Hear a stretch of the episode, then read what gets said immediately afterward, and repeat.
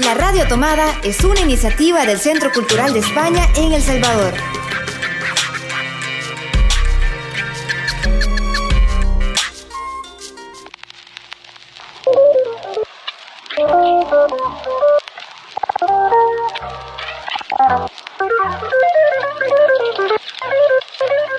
Espacio Abierto.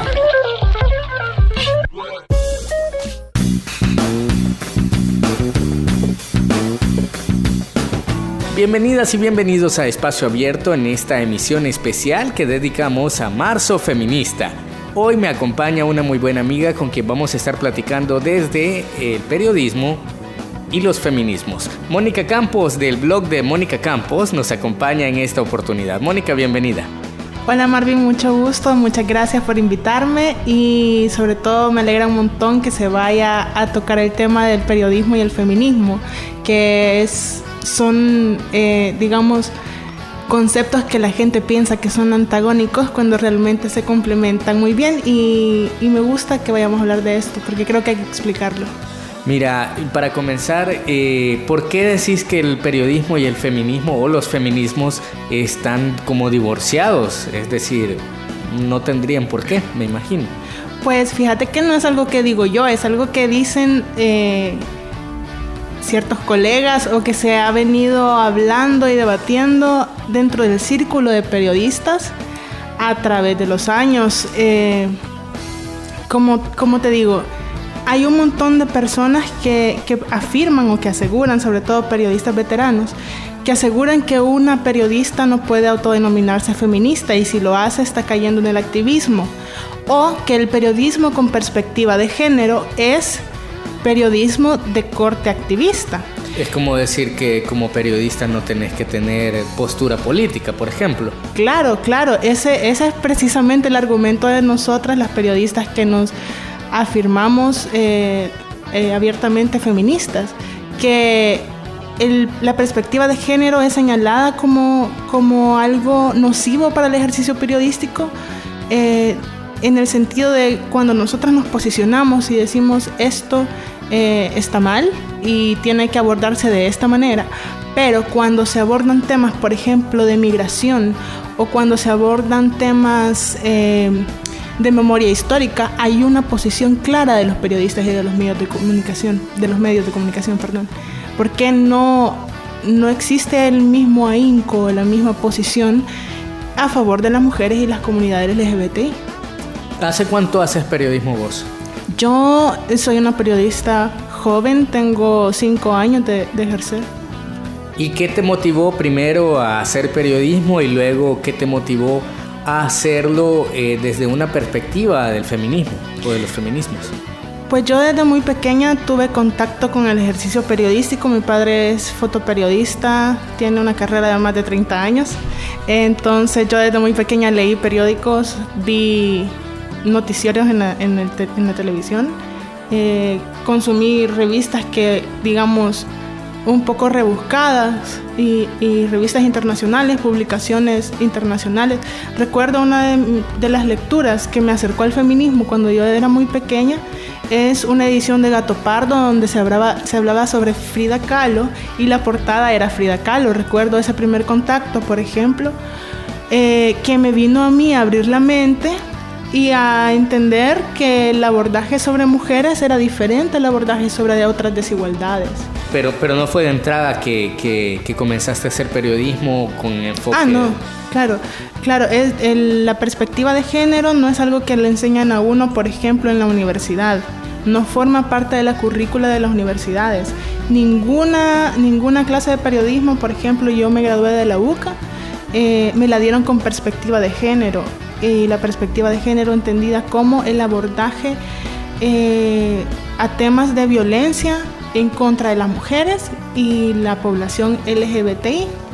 Eh, ya cuando uno llega a los medios de comunicación, se encuentra también con que el ejercicio periodístico no cuenta con este enfoque y cuando la noticia es eh, el protagonista de la noticia es una persona eh, o del género femenino o de géneros diversos, se encuentra uno también con que son tratadas al momento de, construir la noticia de una manera injusta.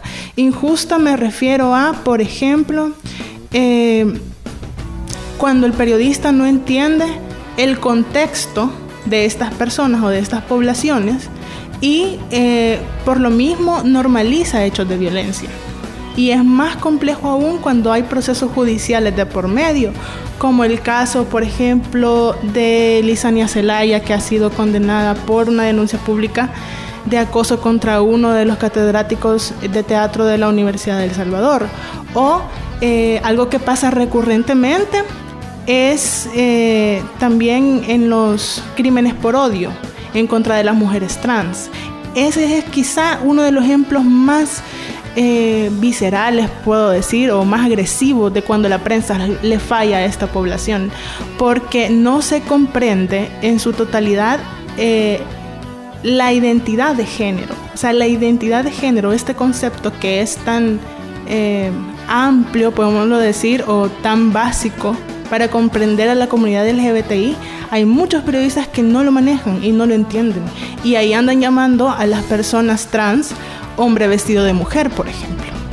Ya que también este, muy conocido en los noticieros de televisión que dicen un hombre que vestía aparentemente prenda femenina fue encontrado y revictimizan también a la, la, identidad de las personas. Claro, al ejercicio. Culpabilizándolos. Claro, claro, ajá. Eh, siempre eh, el, sistema de justicia que tenemos y los cuerpos de seguridad y toda la institucionalidad del Estado no le ayuda a esta población eh, porque los registra con su nombre de nacimiento. Y el periodista al desconocer que esto es un error, tampoco le ayuda a esta población en el momento de informar sobre, sobre ellos pues, y sobre ellas. ¿A qué obstáculos te has enfrentado en tu trabajo periodístico eh, durante estos cinco años que estás ejerciendo eh, para poder abordar estos temas con perspectiva de género? Pues el principal obstáculo es la resistencia de los medios de comunicación y, en esto me quiero referir eh, tanto a los colegas que no tienen formación en enfoque de género como a los editores y editoras porque eh, recuerdo, para poner un ejemplo, trabajé en un periódico eh, tradicional que tenía su versión web en la que yo hacía videos, porque soy, hago periodismo audiovisual.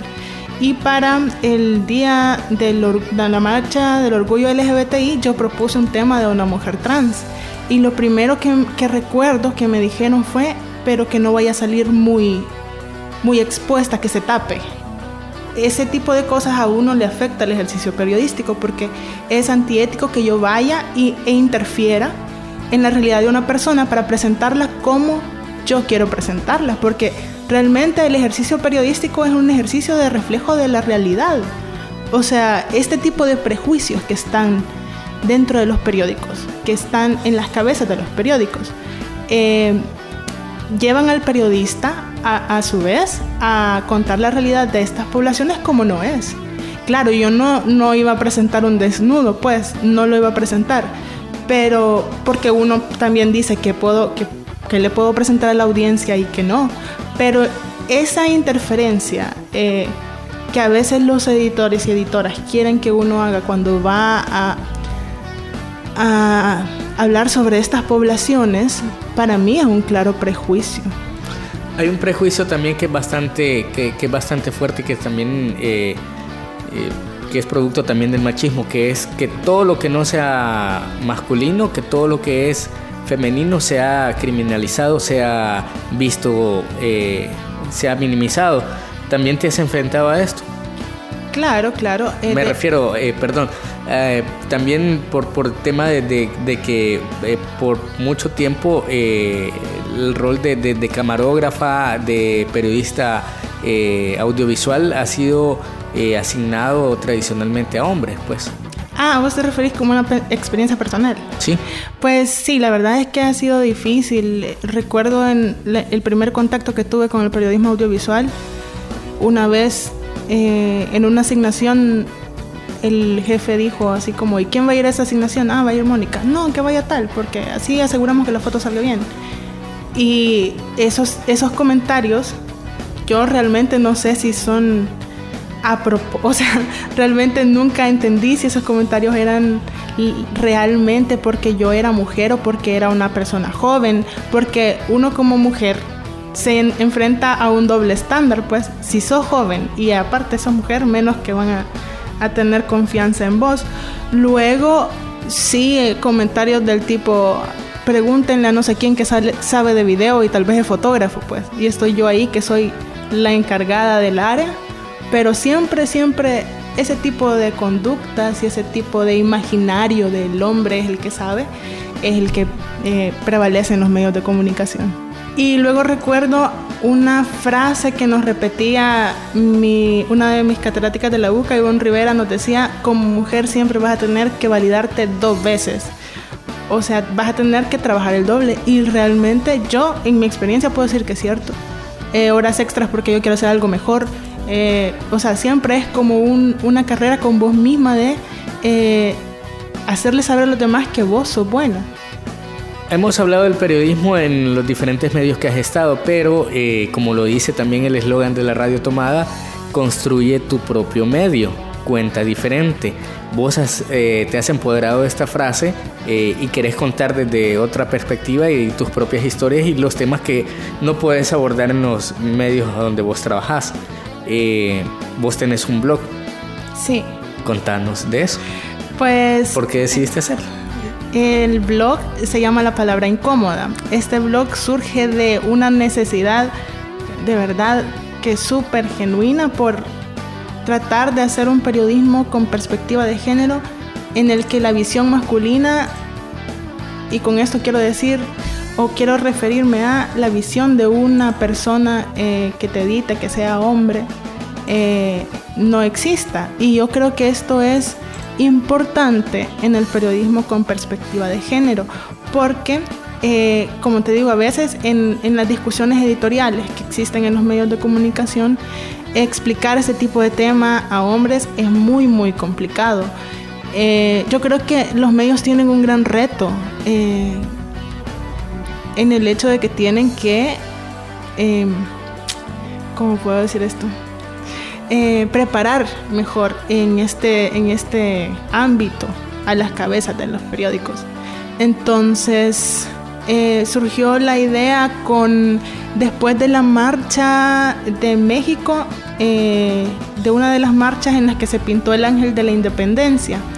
Esa fue, digamos, una de las primeras escritos que hice en mi blog, de hecho con ese lo abrí eh, ellas estaban protestando por eh, un policía que había, perdón, tres policías habían abusado sexualmente a una mujer en México y los movimientos feministas contestaron de esa manera muy violenta, definitivamente, y súper reaccionaria y, y también dejando un mensaje que trascendió fronteras, pues. Y yo veía en redes sociales a toda la gente atacando a los movimientos feministas y yo no veía que nadie, absolutamente nadie, se, se preocupara por explicar, no, tal vez explicar suena un poco pretencioso, pero por decir algo sobre lo que estaba pasando, que era un fenómeno que en la región era muy importante.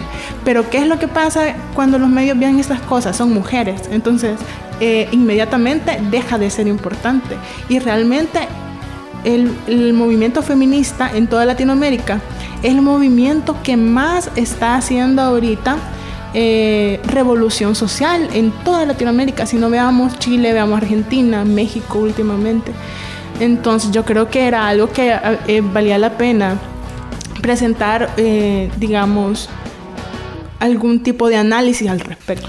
Que al final también son acciones legítimas, pues, o sea, si a vos te eh, agreden, si a vos te hacen algo, o sea, lo que vas a hacer es defenderte o reaccionar para poder eh, también alzar la voz, pues. Eh, y por eso también me da tanta cólera, por ejemplo, eh, que la gente se burle cuando salió esta chica de la, de la UNAM, si no estoy mal, eh, que salió protestando bailando y se ríen de ella.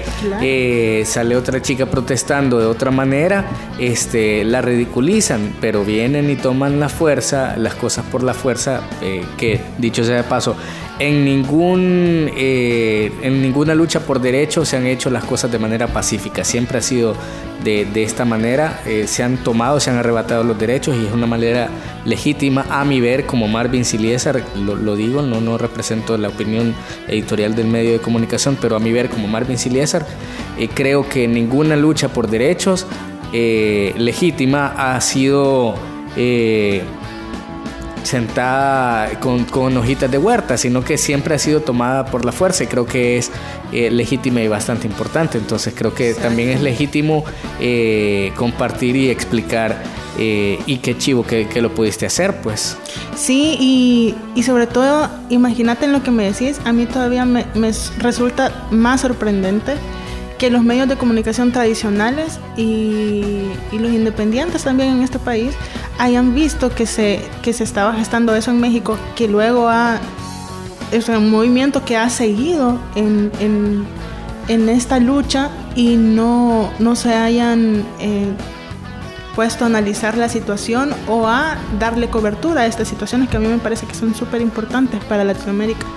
Y que lo han visto también como luchas aisladas también. Claro, también, cuando no lo son. O sea, el movimiento feminista realmente es un actor político ya.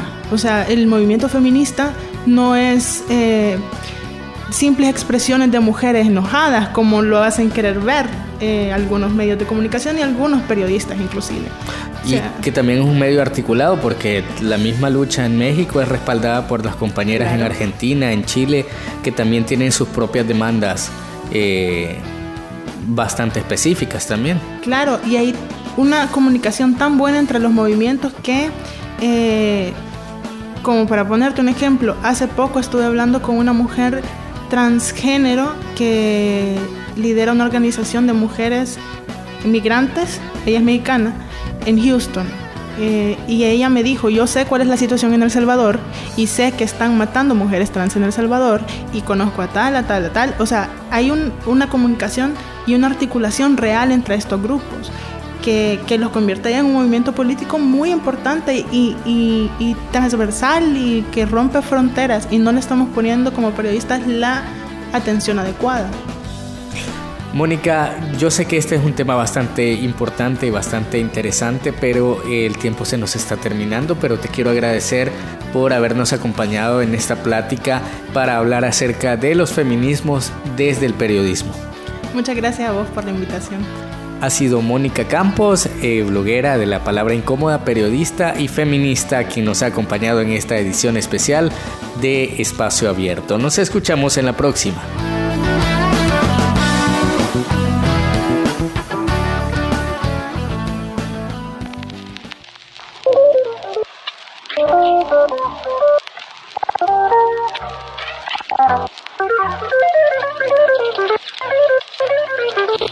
Espacio Abierto.